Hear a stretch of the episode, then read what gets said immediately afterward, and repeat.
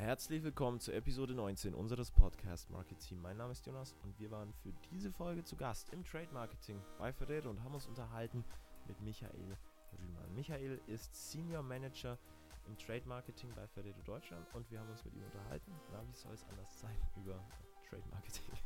ähm, wir sprechen mit ihm darüber, welche Eigenheiten diese besondere Form des B2B-Marketing mit sich bringt, wie es sich vom klassischen B2C-Marketing abgrenzt und sprechen eigentlich am Ende des Tages darüber, worauf es ankommt, wenn ein Produkt, das zunächst in einer Fernsehwerbung beworben wird, dann auch im Regal im Supermarkt landen muss.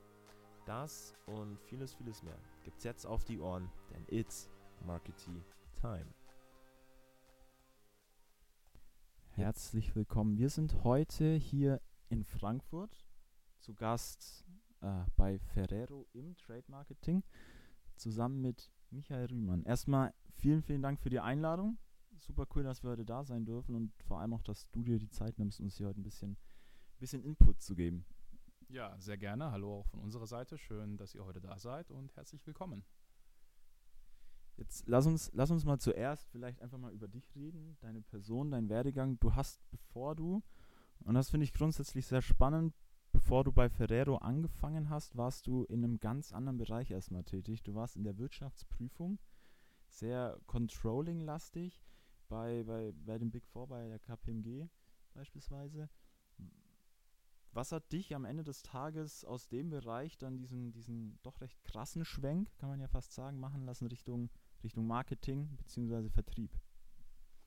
Ja, das ist richtig. Also ich habe äh, am Anfang meines Studiums auch schon gedacht, dass ich mal eine große Controlling- und Wirtschaftsprüfungskarriere starten würde. Das hatte auch was damit zu tun, dass ich ähm, angefangen habe zu studieren äh, an der Universität des Saarlandes in Saarbrücken. Das war und ist, glaube ich, heute immer noch äh, eine recht Controlling- und Wirtschaftsprüfungslastige Universität. Und ähm, dementsprechend, äh, weil ich auch Mathe-Leistungskurs hatte und mit Zahlen immer schon gefallen haben, habe ich gedacht, Mensch, ähm, das könnte doch was sein. Und äh, dann habe ich eben auch da Praktika bekommen bei diesen namhaften Unternehmen, hast du ja gerade eben schon auch genannt. Und ähm, das hat sich eigentlich so erstmal alles ganz gut angefühlt. Ähm, aber als ich dann in dem Praktika drin war, dann habe ich gemerkt, naja, irgendwie äh, ist es halt ganz, ganz viel Analyse, ganz, ganz viel äh, Lesen von Unterlagen, Prüfen halt, ist ja Wirtschaftsprüfung logischerweise. Und ähm, aber mir hat irgendwie ein bisschen was gefehlt und zwar hat mir gefehlt, wie ich irgendwann für mich auch gemerkt habe, mit Menschen zu arbeiten. Ähm, weil irgendwie ähm, das alleine sitzen und lesen hat mir nicht so gut gefallen, wie das gemeinsam, auch ein bisschen kreativ an einer Sache arbeiten, gemeinsam auch als Team zu einem Erfolg zu kommen und einfach mit Menschen zusammenzuarbeiten. Und ich habe dann auch zum Hauptstudium, aus anderen Gründen, aber die Uni gewechselt, habe dann mein äh, Diplom an der Uni äh, Eichstätt-Ingolstadt gemacht, an der katholischen Uni. Und ähm, da kam ich, weil ja Ingolstadt natürlich auch die Heimat von Audi ist, äh, früher oder später dann in Berührung mit Audi und hatte die Chance auch bei Audi ein Praktikum zu absolvieren. Und das habe ich eben im Bereich Vertrieb absolviert. Und ähm, da habe ich gemerkt, okay, das ist eigentlich das, wo ich hin will und ähm, genauso kam es dann, dass ich mich auch, als es um den Berufseinstieg ging, ähm, nur auf Positionen äh, beworben habe, die äh, das Thema Vertrieb beinhalten. Jetzt ist natürlich auch die, die Branche natürlich eine sehr, sehr spezielle mit, mit FMCG, Nahrungs, ähm, Nahrungsmittel. Hattest du dafür irgendwie früher schon mal irgendwie eine große Affinität? Hat sich das irgendwann in deinem Leben mal abgezeichnet, dass du hier landest? Ja, also meine Mutter würde sagen ja weil ich immer schon sehr gerne Nutella gegessen habe. Aber ich muss ehrlich sagen, äh, als Arbeitgeber habe ich die Branche zum Beispiel während meines Studiums gar nicht so in Betracht gezogen. Ähm, ja, ich habe da einfach nicht drüber nachgedacht. Man ist als Student, zumindest an den Unis, wo ich war, eben dann auch äh, oftmals auch voreingenommen durch die Partner, die eine Uni hat. Und das waren eben die äh, Unternehmensprüfungen in Ingolstadt, äh, in äh, Saarbrücken. Das war dann auch Audi äh, in Ingolstadt oder andere Firmen, Boston Consulting oder sowas. Und ähm, viele Firmen der FMCG-Branche traten für mich jedenfalls gar nicht so in Erscheinung. Und ich habe das dann erst gemerkt, als ich wirklich nach Jobs aktiv aus dem Bereich Vertrieb gesucht habe dass da die FMCG-Branche wirklich eine ist, die sehr, sehr viel anbietet. Und ab dem Punkt wurde dann FMCG für mich sehr interessant.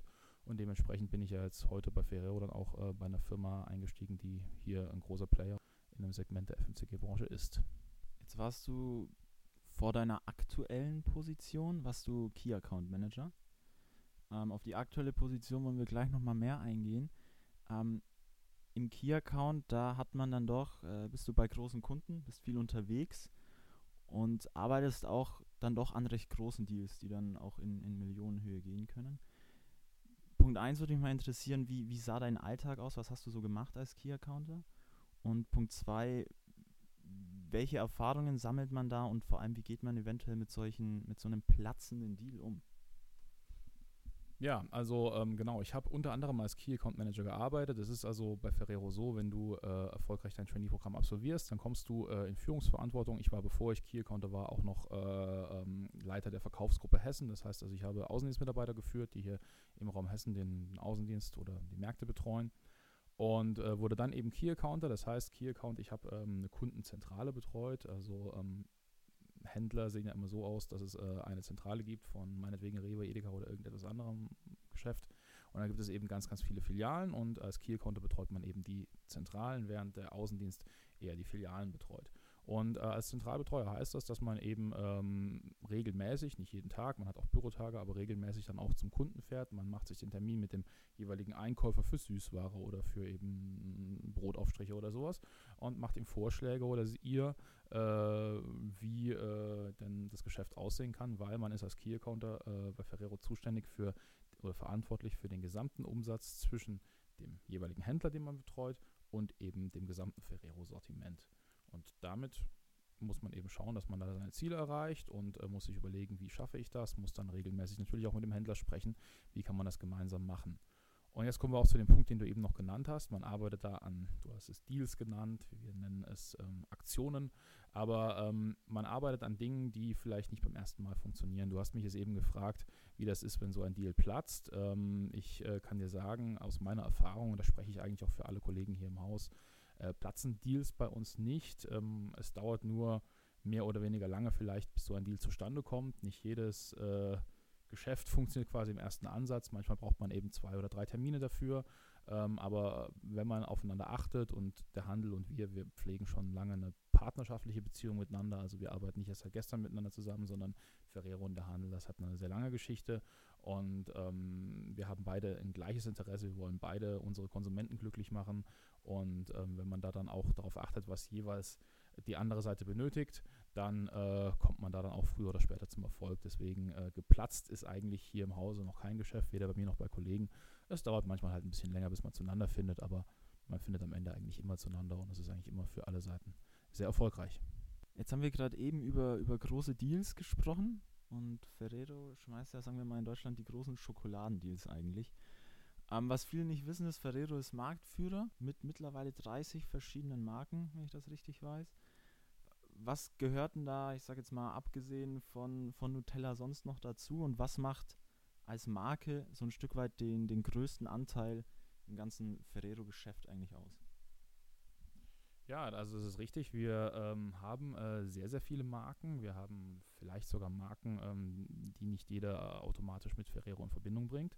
Was auch daran liegt, dass äh, Marken wie zum Beispiel Tic Tac oder auch alle Kindermarken, sei es Kinderpingui, Kinderschokolade oder Kinderriegel, eben auch sehr, sehr eigenständig agieren. Also unsere Strategie ist auch, dass unsere Marken, ich sag mal, die Stars sind, ja, und nicht äh, Ferrero die Marke ist. Ferrero ist die Mutter dieser Marken, aber die Marken sind äh, selbstständig und dementsprechend kennt man eben auch vor allem die Marken da draußen. Und ähm, ja, Nutella ist natürlich äh, sicherlich eine unserer größten Marken. Nutella steht ja oft schon auch äh, synonym für ein ganzes Segment der süßen Brotaufstriche. Ne? Also wenn man einen Schokoladenbrotaufstrich äh, sich aufs Brot schmiert oder einen braucht, dann fragt man ja oft nach Nutella. Und ähm, das ist wie beim Tempotaschentuch auch. Und äh, ja, wir haben auch noch viele andere Sachen. Wir sind auch in anderen Kategorien noch aktiv, die nicht nur äh, klassische Schokolade sind. Wir sind ja auch im Kühlregal äh, mit Milchschnitte und Pingui und äh, Maxi King und äh, seit neuestem auch der Joghurtschnitte in verschiedenen Geschmacksrichtungen aktiv. Wir äh, sind äh, seit kurzer Zeit auch im Bereich des Süßgebäcks oder auch Kekse genannt sehr aktiv. Da haben wir ähm, Nutella Be Ready. Da haben wir jetzt gerade seit ein paar Wochen die Kindercards-Kekse. Das sind die ersten Kekse aus dem Bereich Kinder. Ähm, deshalb, ja, wir äh, sind Marktführer, aber eben nicht nur in der Schokolade, sondern äh, in ganz, ganz vielen Bereichen. Und ähm, ja. Äh, wenn wir jetzt mal einen Schritt Richtung, Richtung Unternehmen, Unternehmenskultur gehen, was mich auch interessieren würde, was hat sich gerade auch durch so einen Megatrend wie beispielsweise die Internationalisierung innerhalb des Unternehmens, innerhalb ähm, von Ferrero geändert? Spürt man da was? Also wir sind ein Unternehmen, was sich sehr, sehr stark äh, verändert. Äh, wir sind sicherlich auch ähm, globaler geworden als noch vor vielen Jahren, einfach weil auch die Kommunikationswege heutzutage andere sind. Man kann sich einfach besser austauschen durch die neuen Techniken, die man hat. Ähm, aber wir machen das eben auch an anderen Dingen fest, wie zum Beispiel den Generationenwechsel, den wir jetzt gerade, äh, ich sag mal, hinter uns haben oder der vor kurzem gestartet ist. Und dann merken wir schon, dass sich Dinge verändern. Kannst du die, die Unternehmenskultur von Ferrero irgendwie vielleicht knapp in, in, in drei Worten beschreiben? Ja, also ohne dass wir uns abgesprochen haben, lustigerweise hat die Unternehmenskultur von Ferrero genau drei Worte. Die sind allerdings italienisch, ich kann dir das mal sagen, äh, aber ich übersetze sie auch gleich. Also da wir eine italienische Firma sind, ähm, ist unsere, unsere Leitkultur oder Leitsatz ist lavorare, creare und donare. Das heißt so viel wie arbeite, arbeite hart, lavorare Creare heißt, kreiere etwas, äh, schaffe etwas und Donare heißt so viel wie gib etwas zurück.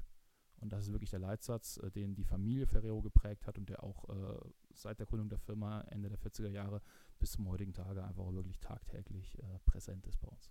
Du hast das eben jetzt schon mehrmals, mehrfach angesprochen. Ihr seid, ihr habt tiefe italienische Wurzeln als Ferrero. Ähm, du selbst sprichst fließend Italienisch. Merkt man ansonsten irgendwie eine italienische Komponente, eine italienische Note in der Unternehmenskultur, vielleicht auch im, im täglichen Umgang miteinander, im täglichen Handeln?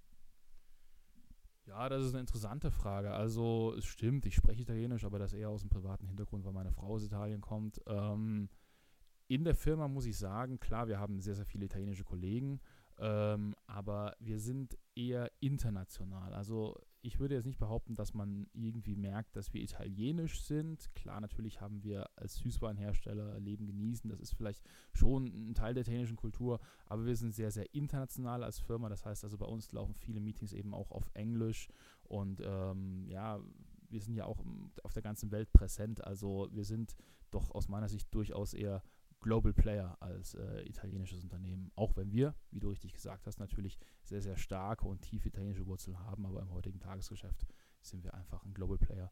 Wenn man grundsätzlich auf diesen FMCG-Markt schaut, dann ist das ja tatsächlich oft ein sehr, sehr harter Wettbewerb. Ähm, mit vielen verschiedenen Wettbewerbern. Vielleicht auch mit Blick auf die Kultur. Was denkst du, zeichnet Ferrero im Vergleich zum, zum bestehenden Wettbewerb aus? Ja, also der Wettbewerb ist hart, da gebe ich dir recht. Es ist ähm, sicherlich auch äh, ein gewisser Verdrängungswettbewerb in jeder Branche äh, oder in jedem Bereich des FMCG-Marktes. Da geht es auch darum, mal neue Dinge zu bringen. Und ähm, was uns auszeichnet, ist, glaube ich, der grundlegende Ansatz, den wir haben mit unseren Marken. Das kommt auch von äh, Michele Ferrero noch, der ja die Firma sehr, sehr groß gemacht hat. Ähm, und der hat auch immer gesagt und den Ansatz verfolgt, dass die Marken, die er auf die Welt bringt, die sind wie Kinder für ihn.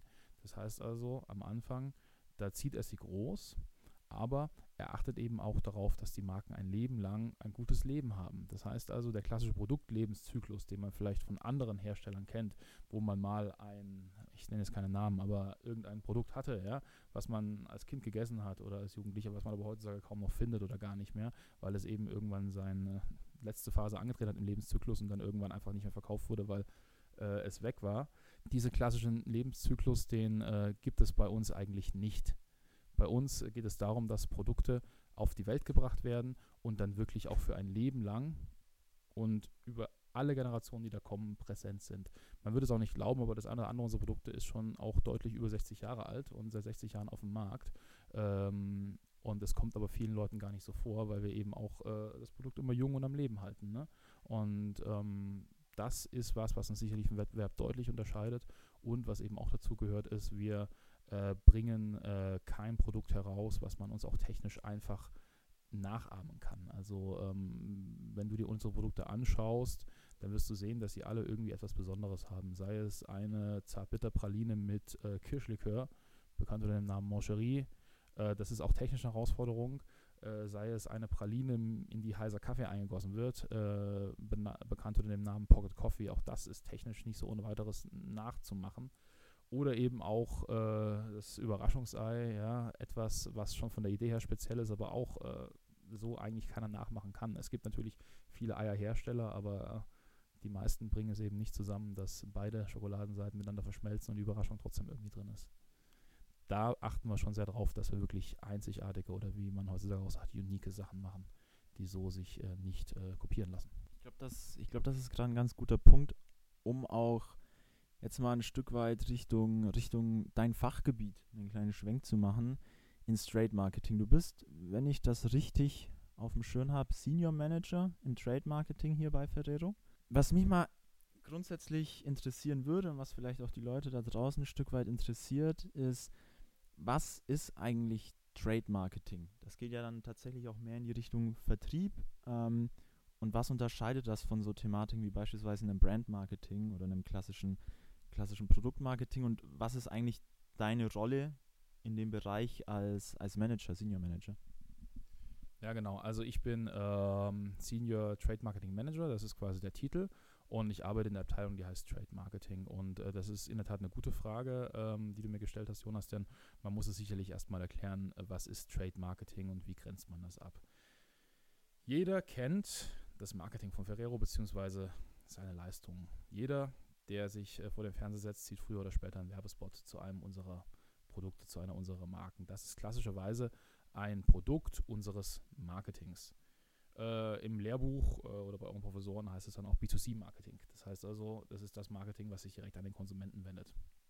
Nun ist es aber so, dass Ferrero keine Ferrero-Läden hat. Das heißt also, die Schokolade kaufst du nicht im Ferrero-Markt, sondern im Edeka, Rewe, Aldi, Lidl, in irgendeinem Einkaufsmarkt, Supermarkt, Hypermarkt. Also muss die Schokolade natürlich auch in diesem Markt sein, beim Händler. Da kommt sie aber nicht automatisch hin. Das heißt also, wir haben jetzt nicht äh, die Möglichkeit, einfach da was hinzustellen bei dem Händler und dann passt das. Und dann müssen wir natürlich auch den Händler davon überzeugen, dass es interessant und natürlich auch irgendwo profitabel für ihn ist, die Schokolade und die Artikel von uns zu verkaufen. Und hier sind wir im Bereich B2B-Marketing. Und das ist Trade Marketing. Oder um es auch plastisch zu sagen, B2C, das, was das normale Marketing macht, ist eben Werbespot. Bei uns ist es eine Verkaufsunterlage, da steht sowas drin wie, wie viel kostet das Produkt im Einkaufspreis, wie viele Stück sind im Karton, wie viele Stück sind auf einer Viertelpalette, wann, in welcher Woche wird es geliefert und so weiter und so fort. Das heißt also, den Händler interessieren ja ganz andere Sachen, als uns als Konsumenten privat interessieren. Und deswegen gibt es auch zwei verschiedene Marketingabteilungen, eben das ganz normale, sage ich mal, Marketing B2C und eben das Trade Marketing B2B. Und genau in dem Bereich bin ich aktiv. Und was, was konkret ist dann deine Rolle, um da vielleicht nochmal ein bisschen genauer einzugehen?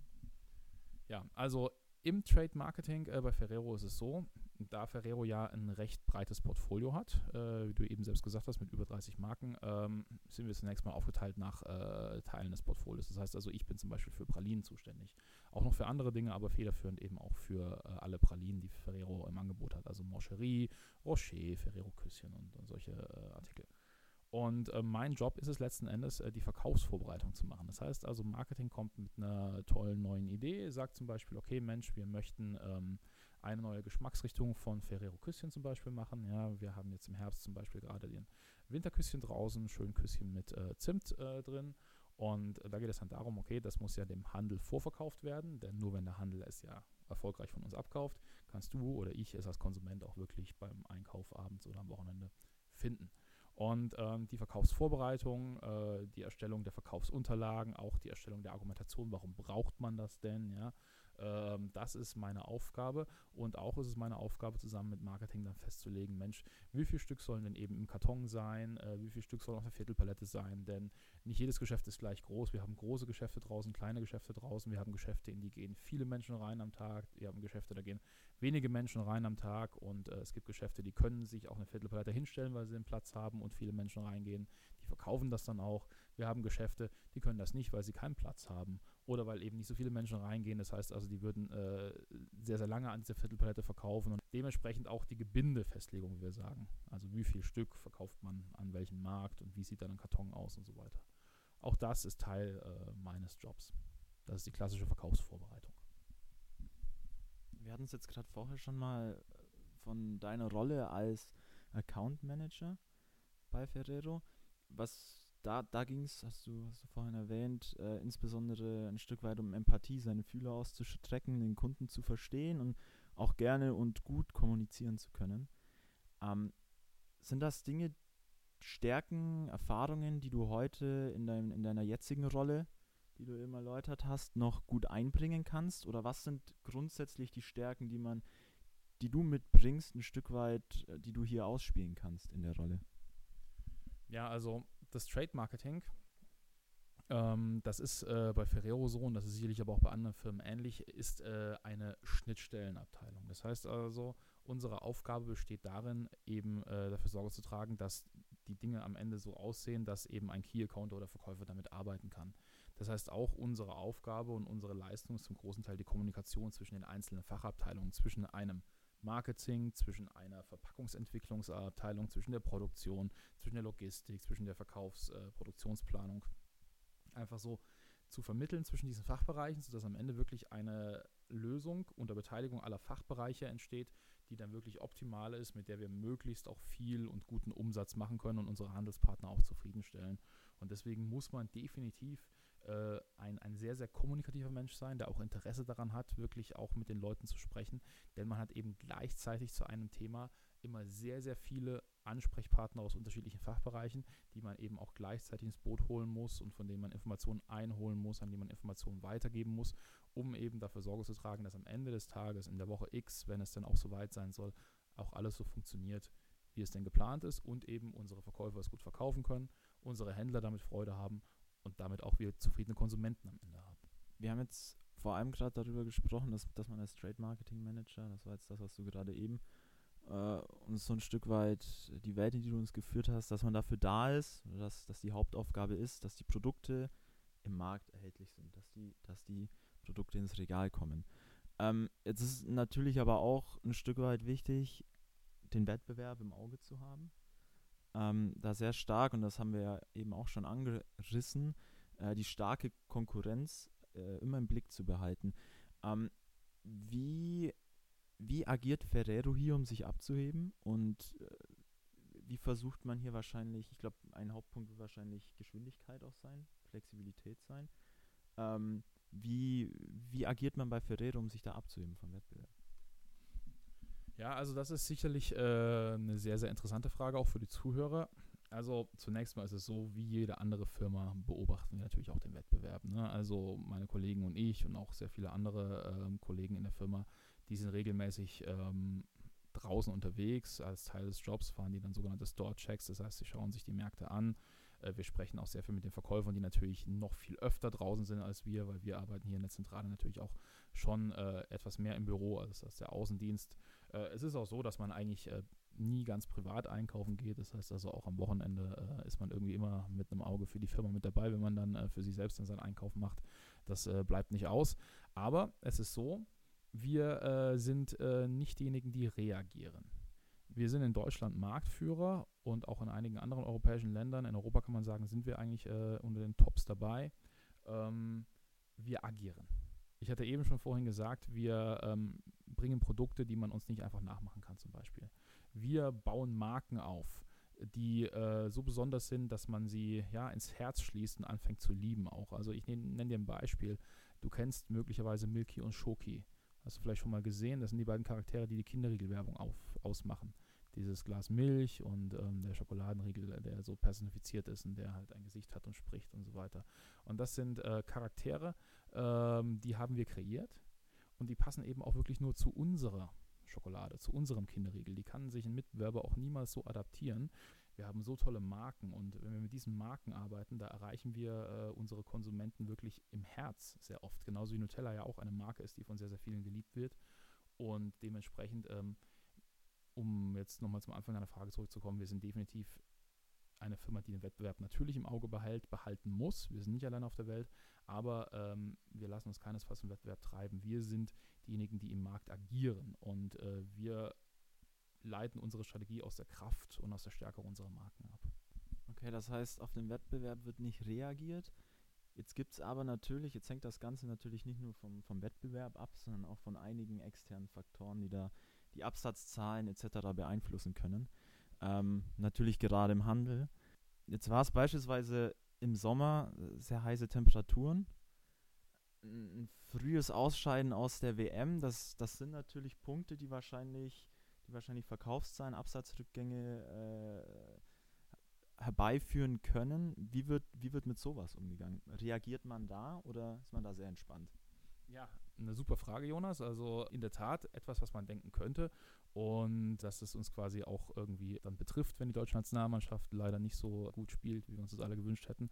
Es ist aber so, dass wir natürlich in Szenarien arbeiten und das natürlich auch einplanen und vorhersehen. Und es, man muss kein Hellseher sein, um zu wissen, dass äh, Schokolade im Herbst und im Winter eine höhere Saison hat als im Sommer. Ne? Das ist grundsätzlich mal bei uns so. Und deswegen, ob dann der Sommer ein paar Grad heißer oder wärmer ist, das ist für uns dann in keiner Weise irgendwie äh, ein großes Thema weil äh, zum Beispiel unsere Pralinen, Moncherie, Rocher oder Küsschen, die ziehen wir so oder so, egal wie warm oder kalt der Sommer wird, schon jedes Jahr im Juni in die Sommerpause. Das heißt, wir machen die Regale selbst leer, weil wir sagen, wir können dem Konsumenten einfach nicht garantieren, dass er im August das Küsschen so isst, wie es ihm gefällt, in der Qualität, wie es ist, weil wenn ein Küsschen warm wird, das ist eine fragile Praline, dann schmeckt es einfach nicht mehr so gut. Und weil wir das nicht möchten, dass Leute einen schlechten Geschmack von unserer Ware, von unserer Marke im Mund haben, deswegen ziehen wir jedes Jahr, egal wie das Wetter wird, zum Beispiel diese Ware schon zurück. Ne?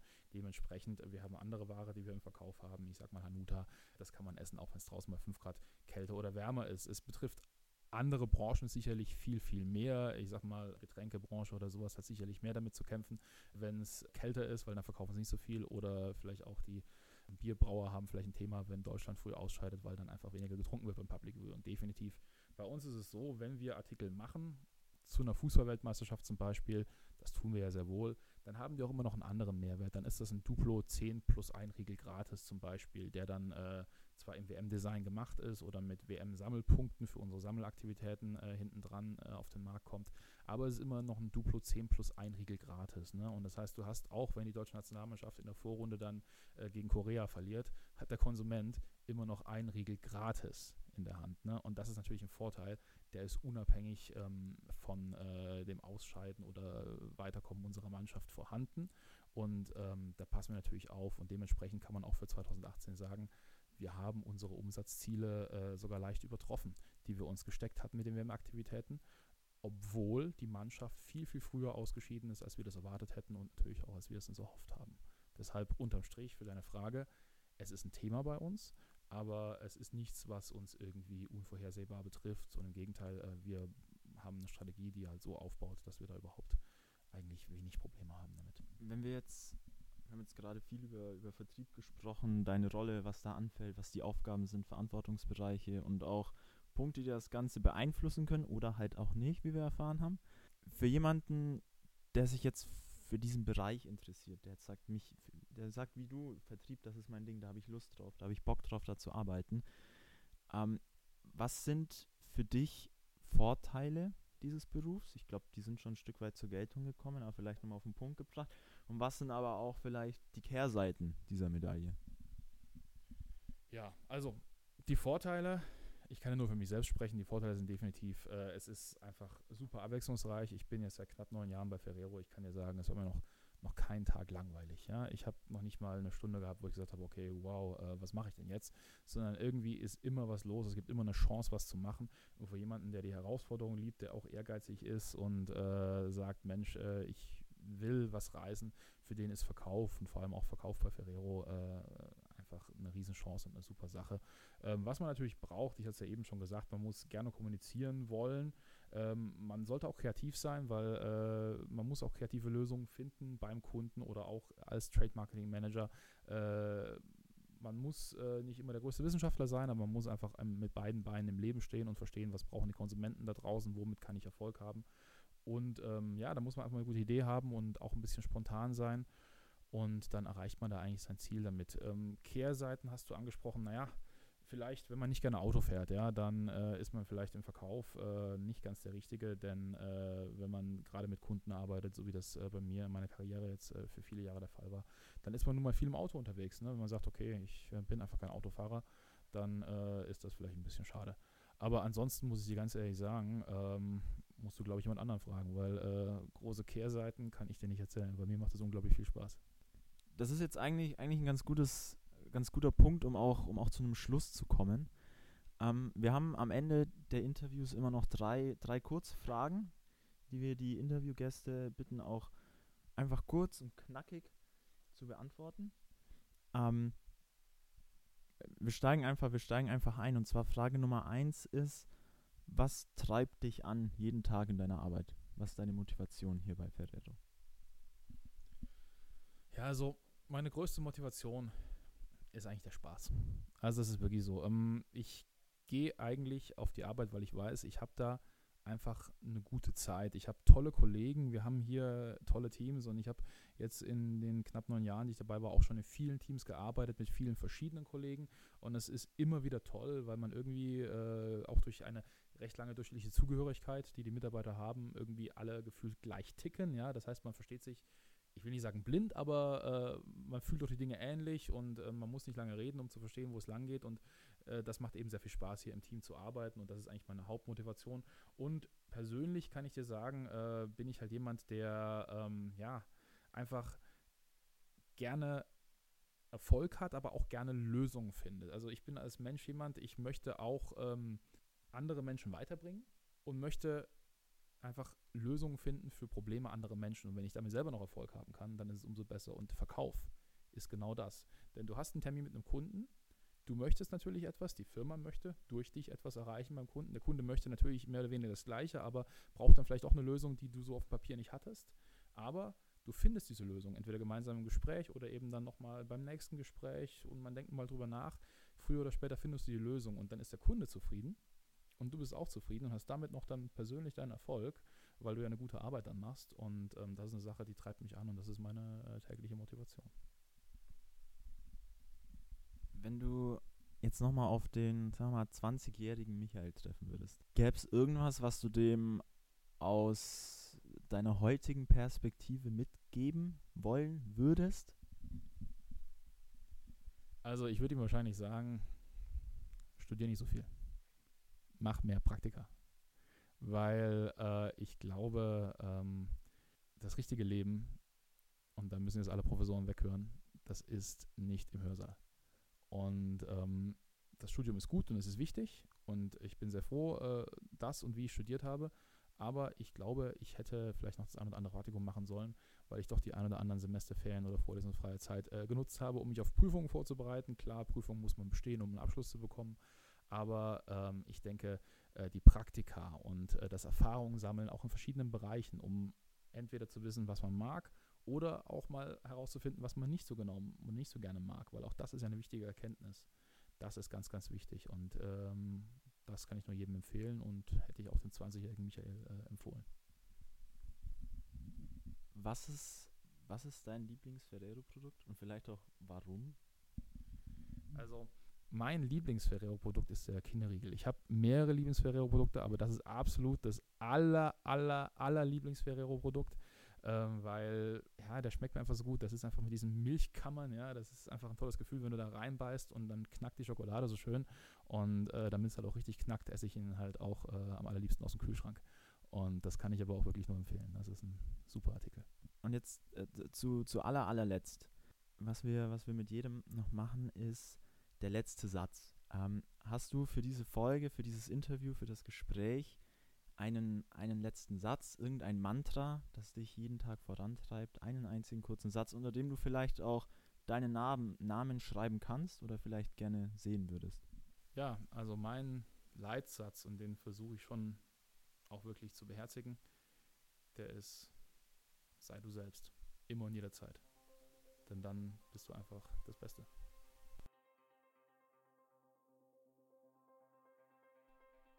Alles klar, Leute, das war Folge 19 unseres Podcast Market C. Wir hoffen wie immer, es war für euch was Spannendes dabei und ihr habt vielleicht Ferrero aus einer anderen Perspektive kennengelernt, als nur die vor dem Süßigkeitenregal im Supermarkt.